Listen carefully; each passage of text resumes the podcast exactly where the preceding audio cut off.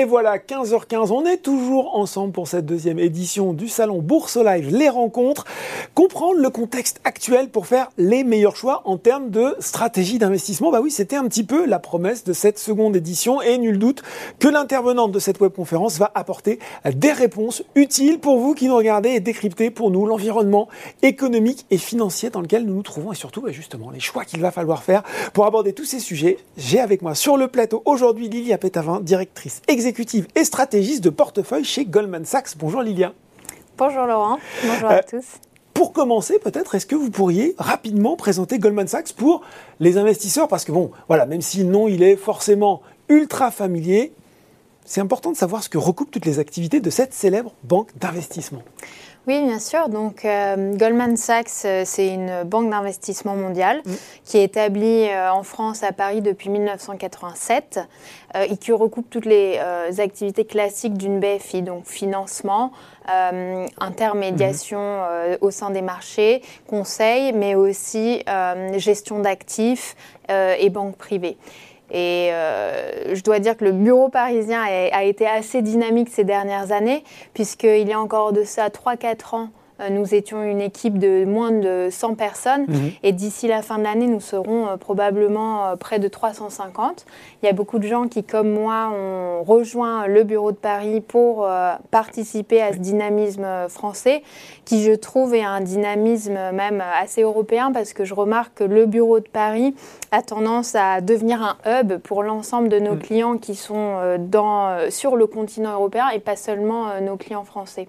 Donc je suis euh, ravie d'être euh, avec vous et je pense que ça témoigne aussi de notre volonté de, nous ancrer sur le territoire français et euh, d'offrir des services assez complets à des, clients assez variés, tels que les clients particuliers de Boursorama aujourd'hui. Bon, et des clients particuliers qui ont sans doute pas mal de questions. Et on va parler de cette situation. Je le disais dans mon lancement allez, je vais oser le mot, stimulante sans doute, j'imagine, pour une stratégiste de portefeuille telle que vous. Euh, situation euh, jamais vue depuis euh, quoi Depuis plus d'une dizaine d'années. Inflation qui flambe des deux côtés de l'Atlantique, resserrement monétaire en cours, là aussi, côté Fed, même si elle est un peu plus avancée côté américain que côté européen avec la BCE, réduction de liquidité sur les marchés, menace sur la croissance. C'est presque le scénario d'un film catastrophe. Comment vous, vous analysez, Lilia, la situation que nous sommes en train de traverser? C'est vrai que c'est une euh, situation qui est très intéressante parce que je pense que nous sommes euh, à la charnière, au tournant entre deux mondes, entre deux cycles. Celui qui a suivi la crise financière de 2008, euh, qui a été caractérisé par des craintes déflationnistes et une chute sans précédent des taux d'intérêt, et le cycle dans lequel nous sommes depuis deux ans dans lequel nous avons une inflation qui s'établit autour de 8% dans la zone euro, une banque centrale qui s'apprête à remonter les taux euh, le mois prochain pour la première fois depuis 11 euh, ans, et euh, des taux 10 ans allemands qui sont autour de 1,5%, alors qu'ils ont été globalement négatifs depuis 2016. Donc ça a des implications très importantes pour les investisseurs et nous les avons bien détaillées dans un, récent rapport qui s'appelle Stratégie dans le monde postmoderne. Mhm. Et pour vous en donner deux exemples, je pense que, un, déjà, la remontée des taux signifie euh, que les rendements sur l'ensemble des actifs financiers vont être beaucoup moins importants que ces dernières années. Mm. Euh, et ce qui est assez euh, frappant pour moi sous la surface du marché action, c'est que nous sommes probablement en train d'assister à la fin de la suprématie des actions dites de duration longue. Mm. Donc si je regarde... Il faut expliquer ce que c'est pour les gens qui regardent la duration longue pour une action par exemple, euh, dite de croissance. Oui. Euh, MSCI Growth a mhm. surperformé les actions de value de 185% entre 2006 et 2020. Mhm. Depuis le début de l'année, nous voyons un renversement de cette tendance et c'est les actions value qui ont mhm. surperformé la croissance de 25%. Si je regarde la prime que les investisseurs paient aujourd'hui pour les actions de croissance, elle est encore positive, mais elle est passée de 140, 150% en début d'année à 120% euh, au moment où on se parle. Mm. Donc beaucoup d'implications. Bon, action value, action décotée, ou ce qu'on pourrait dire actuellement pour, pour expliquer un petit peu le retour en grâce de cette, de cette classe d'action. Alors, on, parle souvent euh, d'un pic d'inflation avant euh, que la situation ne s'améliore. Un pic à passer, on a cru le voir, en tout cas la Fed, les investisseurs avaient cru le voir euh, en mars aux États-Unis, et puis mauvaise surprise en mars, du coup augmentation de 75 points de base des taux aux États-Unis, peut-être une nouvelle à suivre aussi forte, on ne sait pas. Et cette question, boule de cristal un petit peu, Lilia, quand est-ce qu'il arrive ce pic d'inflation Et puis est-ce que c'est un pic ou est-ce que c'est un plateau? Euh, oui, alors vous avez tout à fait raison sur, de souligner l'importance de ce pic. Mm. C'est vrai que si l'on regarde les récessions euh, qu'il y a eu aux États-Unis depuis 1970, nous remarquons que lorsque les récessions ont été induites par des politiques monétaires, donc par euh, une augmentation des taux d'intérêt, mm. le marché action a tendance à rebondir au moment où les banques centrales prennent un, tournant accommodant. Mm et deviennent à nouveau dovish, même si la situation macroéconomique continue de se dégrader. En moyenne, six mois après le pic d'inflation, les actions sont en hausse de 15% et surperforment les taux de 10%. Ah oui, donc c'est un bon indicateur. Donc ça, c'est la bonne nouvelle. La moins bonne nouvelle, c'est qu'il y a beaucoup d'incertitudes sur le timing de ce pic d'inflation, que nos économistes euh, anticipent au mois de septembre dans la zone euro, avec une inflation qui s'établirait, qui atteindrait un pic légèrement au-dessus de 9%. Et, et au-dessus de l'INSEE. Hein. Je crois que l'INSEE était autour de 7, je crois. Euh, là, c'est carrément 9. Et c'est vrai que ça a été, ce pic même a été révisé à la hausse récemment. Et je pense qu'il y a de l'incertitude sur ce, sur ce mois de septembre parce que là, nous venons euh, d'avoir à nouveau des, euh, des euh, perturbations en termes d'approvisionnement de gaz dans la zone euro, notamment donc le gaz russe qui vient approvisionner notamment l'Allemagne et l'Italie. donc tout ça génère encore plus d'envolées sur les cours du gaz et encore plus d'incertitudes. Donc un pic d'inflation. Moi j'ai retenu quand même septembre, on va voir ce que ça donne inflation toujours plus forte, en tout cas qui reste forte, resserrement monétaire en cours et cette crainte, pour compléter le tableau, peut-être euh, d'une récession en Europe, aux États-Unis dans les mois qui viennent. On rappelle la définition technique de la récession, c'est deux trimestres de croissance négative consécutive. Est-ce que c'est un risque qui nous pend au nez dans les mois qui viennent? Alors, ce qui est sûr, c'est que le risque de récession, euh, c'est quelque chose qui est présent à l'esprit de euh, tous les clients auxquels nous parlons et euh, qui a fait bouger les marchés, euh, notamment euh, davantage encore sur le mois de juin. Mm. Le dollar s'est apprécié.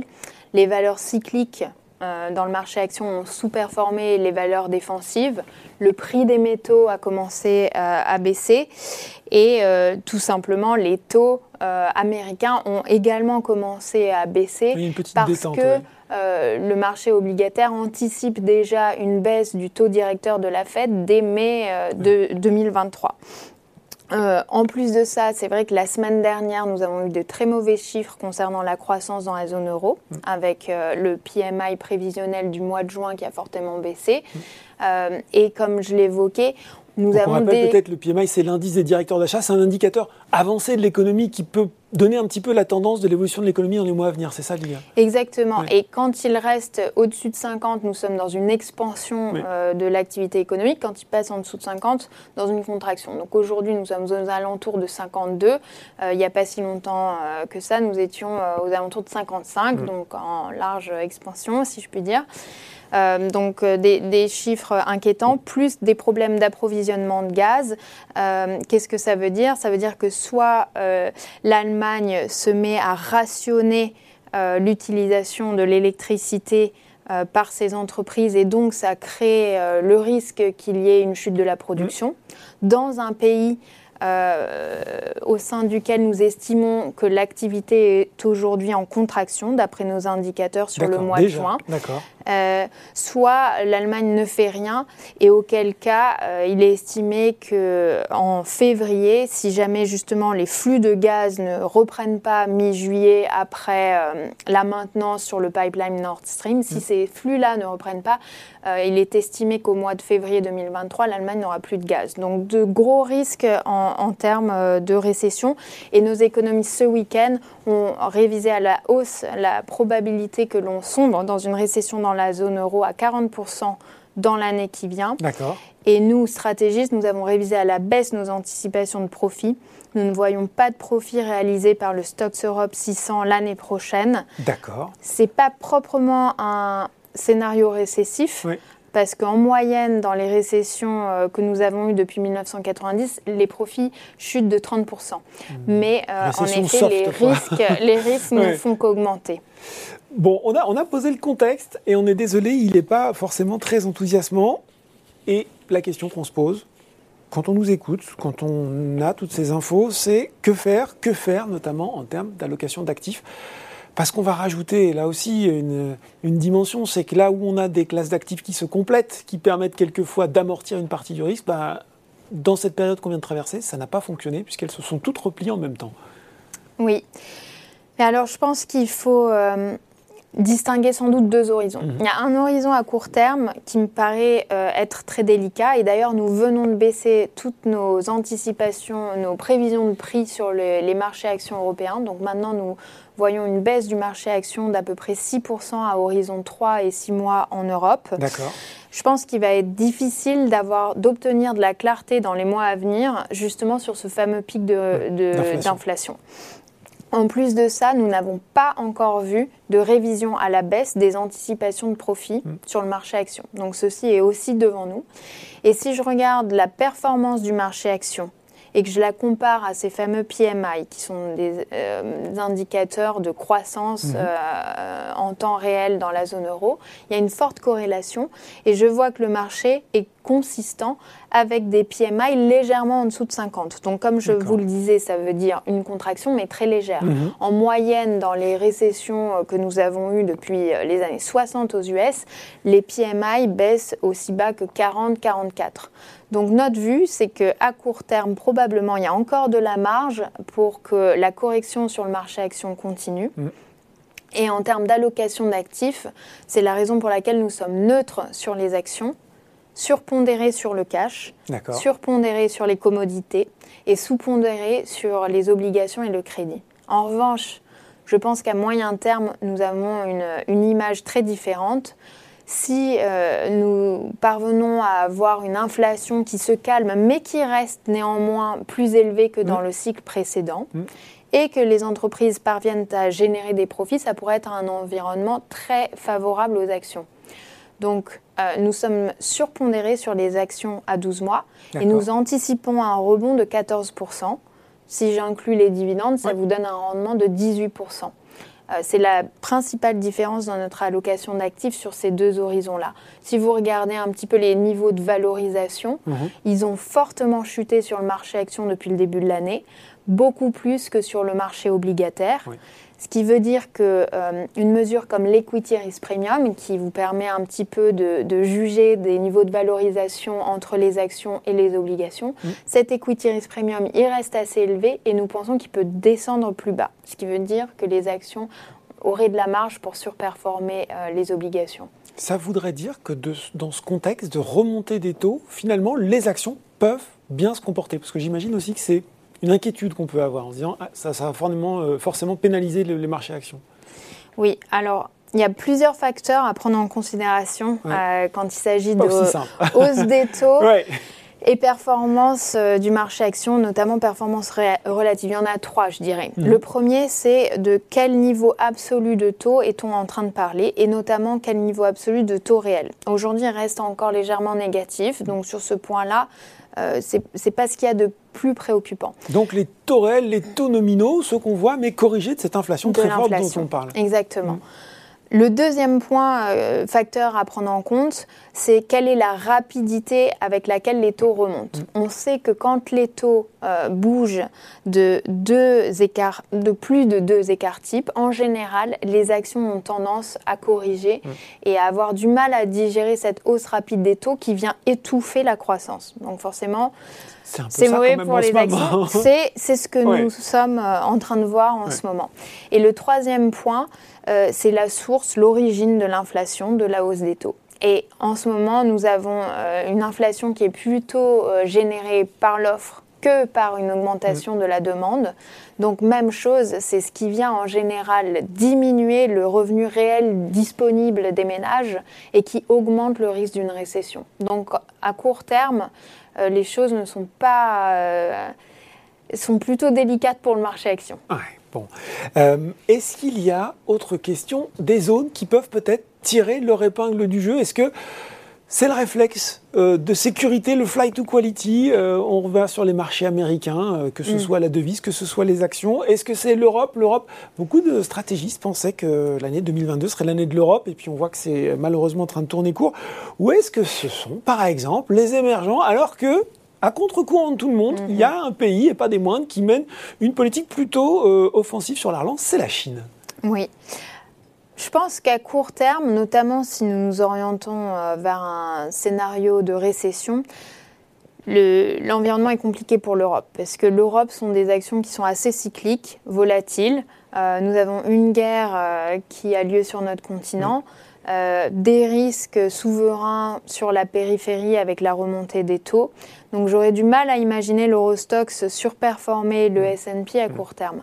D'ailleurs, euh, on souligne souvent la relativement bonne performance de l'Europe depuis le début de l'année parce que l'Europe a fait la même performance que les US alors que nous avons eu un gros ralentissement de la croissance. Mm. Mais c'est un peu une performance en trompe-l'œil. Ah. Si je regarde la performance en dollars, l'Europe, l'Eurostox a sous-performé de 7 points de pourcentage. il y a un effet de mise euh, qui fausse un petit peu la donne. Exactement. Les actions américaines. En revanche, au-delà de ce scénario de récession, je pense que c'est une période qui peut être favorable à, l'Europe, ou en tout cas euh, que les 15 dernières années de, de sous-performance massive des actions européennes sont probablement derrière nous le point euh, le plus important à mes yeux, ce sont les fondamentaux.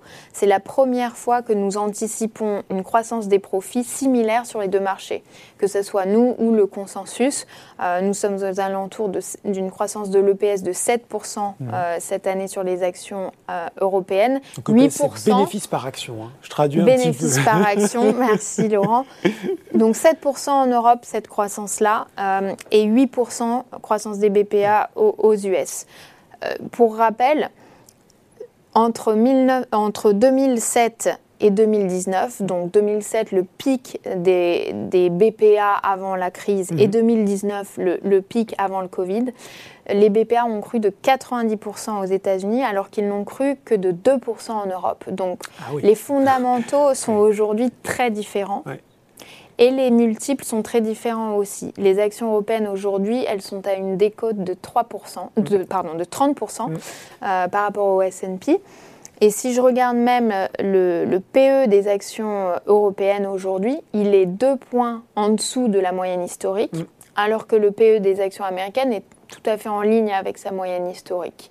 Et le dernier point que je soulèverais, c'est que la croissance verte, euh, la décarbonisation, mhm. la dépense fiscale faite euh, auprès de la défense, par exemple, à nos yeux, devrait générer une partie de la croissance de ce nouveau cycle et l'Europe est très bien positionnée euh, à cet égard. Donc il y a des facteurs de soutien pour l'Europe. J'aimerais que vous entendre sur la Chine. Alors est-ce qu'on est qu'on retourne en Chine là où euh, ça va plutôt On a l'impression que euh, le tempo est un petit peu différent de ce qui se passe dans les économies américaines et européennes. C'est vrai que la Chine, depuis le début de l'année, a même surperformé mmh. les US. Néanmoins, si je regarde une performance à 5 ans la performance sur les, pays émergents est de 0%. Donc on a eu euh, un rattrapage principalement autour euh, des multiples qui s'est fait depuis le début de l'année, ce qui était ce que nos stratégistes asiatiques anticipaient. En revanche, si on prend un petit peu de recul quand même, le marché euh, américain est, beaucoup plus résilient et, et, encore largement en hausse sur, sur un horizon des cinq dernières années. Bon, voilà pour cette, euh, cette précision. Euh, si on s'intéresse maintenant, on reste sur le marché euh, action, sur les secteurs. Il y a eu un, fort mouvement, vous l'avez évoqué, de, correction sur les valeurs de croissance, les technos, une forte appréciation des actions liées, là aussi ça ne va pas être surprenant, aux matières premières, notamment aux énergies fossiles, au pétrole, des valeurs bien sûr liées à l'armement qui sont aussi très bien comportées. Question très concrète, quel secteur aujourd'hui il faut privilégier euh, ou peut-être plus euh, spécifiquement quel profil d'entreprise qui va pouvoir mmh. affronter cet environnement, cette, cette mer agitée? Alors, euh, nous avons des, des, recommandations assez variées. D'une première part, nous sommes surpondérés sur les valeurs énergétiques. Mhm. parce que ce sont celles qui sont le plus à même de bénéficier de cette inflation très forte justement et leur niveau de leur multiple reste relativement attractif. Le, un deuxième secteur que l'on favorise, ce sont les, valeurs bancaires, les banques, euh, qui euh, ont eu une performance tout à fait honorable depuis le mm. début de l'année, malgré le ralentissement de la croissance, parce que nous partons de niveaux d'intérêt qui sont tellement bas euh, que toute hausse des taux d'intérêt de ce niveau-là est positif pour, pour les marges des banques, même si la courbe des taux ne se quantifie pas beaucoup. Et ensuite, euh, parce que, euh, on en a parlé, les risques de récession sont élevés et en plus augmentent, nous voulons aussi avoir des valeurs défensives dans notre portefeuille. Mhm. En l'occurrence, nous sommes surpondérés sur le secteur de la santé. Euh, sur les télécoms, qui sont peut-être les deux secteurs défensifs qui ont des marges peu impactées par la croissance du, prix des commodités. Euh, les secteurs que nous favorisons le moins, ce sont ceux qui sont liés à la consommation mmh. euh, et qui peuvent encore sous-performer malgré le fait qu'ils aient déjà énormément sous-performé depuis le début de l'année, car on voit dans la zone euro aujourd'hui que nous avons un, revenu réel des ménages qui est très fortement négatif. Donc, toujours à cause de cette, cette problématique de pouvoir d'achat, hein, c'est ça hein? Exactement. Bon, moi j'ai retenu euh, bancaire, énergie, santé, et le dernier, je ne sais plus. Télécom, qui est un autre euh, secteur défensif euh, qui normalement n'est pas trop impacté euh, par le prix des commodités et qui a des marges qui ont tendance à être stables. Et mm. donc c'est à nos yeux ce que les investisseurs vont, chercher, à, retrouver dans ce cycle. Quel scénario, vous l'avez déjà un petit peu adressé finalement au, travers de vos différentes réponses, Lilia, vous avez pour l'évolution des marchés d'ici la fin de l'année et puis je suis obligé de vous poser la question. On n'est pas si loin des vacances, c'est généralement la période où on oublie tout, on prend sa serviette, on laisse son ordinateur, mais est-ce que euh, on prend des précautions? Est-ce que l'été peut être agité, meurtrier euh, sur les marchés ou pas? C'est vrai qu'on l'a qu'on l'a abordé. Nous, euh, si nous regardons nos prévisions de prix, nous avons un marché action en baisse de 6-7% sur le court terme. la bonne nouvelle, si je puis dire, c'est que historiquement, lorsque je regarde les récessions depuis 1990, euh, le moment où le marché action rebondit mmh. est le moment où nous entrons en récession. Puisque le marché euh, action, évidemment, anticipe à un temps d'avance sur, sur la récession. Euh, donc, ça a été le cas en 2001, ça a été le cas en 2011 et ça a été le cas en 2020. Parce que ces récessions ont été assez rapide. Mhm. Par contre, ça n'a pas été le cas en 1991 et ça n'a pas été le cas en 2008. En 91, la récession a duré trois ans. En 2008, la récession était euh, historiquement euh, sévère. Euh, donc, à horizon 12 mois, encore une fois, nous anticipons un rebond sur le marché action euh, pour le moment. Et est-ce que euh, est-ce qu'on peut avoir vraiment du, du, tangage entre guillemets avec les semestriels? Moi, c'est ça qui me voilà. Fin juillet, les semestriels vont tomber. On aura déjà un peu de l'impact de la crise en Ukraine. Est-ce que là, on peut s'attendre à de peut-être de mauvaises surprises et puis peut-être des sanctions du marché? Oui, euh, c'est possible. Après, c'est vrai que, bien sûr, encore une fois, le marché action anticipe aussi cette baisse hein, des BPA. Ouais, c'est déjà un petit peu rentré dans les mentalités, on va dire, et dans les cours. les analystes anticipent encore une croissance des BPA l'année prochaine de 5%. Mm. Le marché action, si je regarde, il est assez bien corrélé avec les révisions de BPA, mm. avec un temps d'avance qui est de 3 mois à peu près. Le marché action est à peu près cohérent avec une révision de 5 points de pourcentage. Donc, en l'occurrence, notre, euh, notre prévision à nous qui est que nous n'aurons pas de croissance des profits l'année prochaine. Donc, oui, ça peut générer de la volatilité mmh. sur les marchés. Mais c'est déjà un petit, peu, un petit peu dans les cours quand je Exactement. Bon. On arrive au, terme de cette présentation. Il y a eu euh, des questions posées au, moment de l'inscription. Euh, Monique, et ça c'est une question, je pense que vous vous posez beaucoup aujourd'hui. Où allez-vous chercher euh, de la sécurité? Mais oui, on a besoin de sécurité dans un marché aussi compliqué. Faut-il acheter de l'or ou des ETF adossés à des métaux? C'est une très bonne question ben parce que c'est vrai que si on regarde la corrélation entre les actions et les obligations, elle est très élevée mm. aujourd'hui. donc on a du mal à trouver de la sécurité dans les obligations. On a du mal aussi à trouver de la sécurité dans l'or parce que c'est un actif qui reste négativement corrélé mm. au taux réel. Donc quand les taux réels augmentent, l'or n'est pas nécessairement une valeur refuge.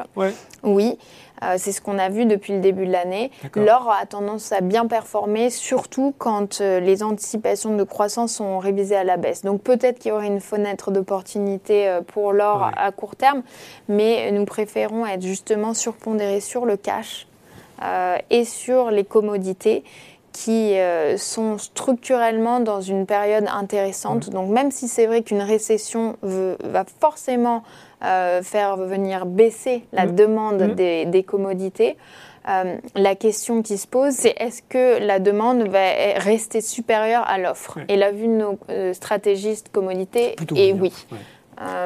Donc des ETF adossés aux métaux, bah, c'est plutôt une bonne idée finalement adossés surtout, je dirais, au prix du pétrole. Au prix du pétrole. parce que les métaux ont tendance à, être quand même un peu plus cycliques que le mhm. prix du pétrole. Alors justement, de transition, euh, tout trouvé avec une autre question qui avait été posée par Jean.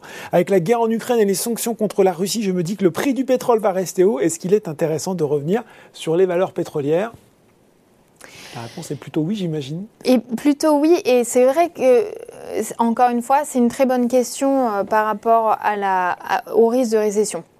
Quand on regarde historiquement les valeurs énergétiques, donc dans le, dans le marché action, en amont des récessions, elles surperforment 90% euh, du temps. En revanche, une fois que nous entrons dans la récession, elles ont tendance à sous-performer. Hmm. Et c'est vrai que là, euh, nous pensons que l'environnement est assez différent parce qu'il y a eu si peu d'investissements pendant 15 ans dans ce secteur-là il y a aujourd'hui un gros déficit au niveau de l'offre. Et avant même qu'on soit dans cette situation, les compagnies pétrolières l'avaient dit attention, il y a un sous-investissement et ça va se payer entre guillemets un jour ou l'autre. Exactement. Et si je regarde aujourd'hui ce qui est euh, reporté par les compagnies pétrolières, mmh. Nous voyons qu'elles ont augmenté leur capex, leurs investissements, mmh. mais pas du tout autant que ce que suggérerait le niveau actuel du Brent. Donc ça, signifie que structurellement, nous allons rester dans un marché euh, déficitaire pendant encore de longs mois. Et euh, encore une fois, je l'évoquais tout à l'heure, les multiples, les niveaux de valorisation mmh. sont attractifs pour ces entreprises-là. Elles dégagent un free cash flow yield aujourd'hui qui est près, euh, proche de 16%. Ça, c'est deux fois le niveau du marché. Donc le rendement de leur cash flow libre. Voilà. Je suis désolé, je traduis, hein, je traduis, pour tous les gens qui nous regardent. Euh, on va terminer rapidement avec cette question d'Eric qui agite aussi un spectre, euh, à mon sens, qui doit parler à beaucoup d'investisseurs. Est-ce qu'une remontée trop brutale des taux ne risque pas de déstabiliser tout le marché obligataire? Comme en 1994 c'était quoi? C'était Alan Greenspan? C'était le crack obligataire? Euh, est-ce que ça nous pend au nez, ce crack obligataire aujourd'hui? Euh, bah, ce qui est, à moi, moi, ce qui me préoccupe le plus, c'est surtout la corrélation entre les obligations euh, et euh, les, les, actions.